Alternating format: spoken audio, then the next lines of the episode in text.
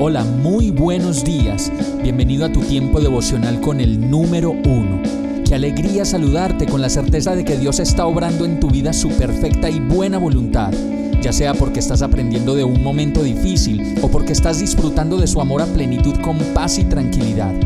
Llegó la hora de tomar tu Biblia, pues de seguro Dios te va a hablar, te va a reconfortar y lo mejor de todo, te va a dar las respuestas que estabas buscando. ¿Qué esperas? Vamos, súbete de una vez en este pequeño pero eterno vuelo devocional con destino al cielo.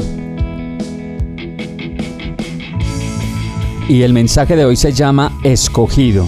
Deuteronomio 7:7 dice, El Señor se encariñó contigo y te eligió aunque no eras el pueblo más numeroso, sino el más insignificante de todos.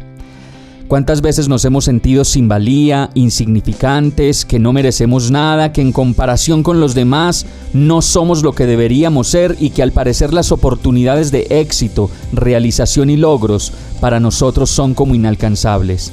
Y la verdad es que sin darnos cuenta, este tipo de emociones y sentimientos no son más que un engaño producto de nuestra inseguridad, de nuestro vacío de no saber quiénes somos y para dónde vamos.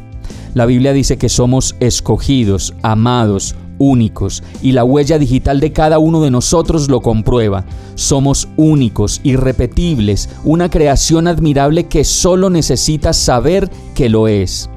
Cuando conocemos a Dios nos damos cuenta de que Él no hace más que afirmarnos todos los días y todo el tiempo, pues al leer su palabra nos dice que se ha encariñado con nosotros, que nos ha elegido, aunque no seamos los mejores o los más numerosos o los más populares en redes sociales o los mejores vestidos, Él nos ha escogido y somos sus hijos, y con eso es más que suficiente.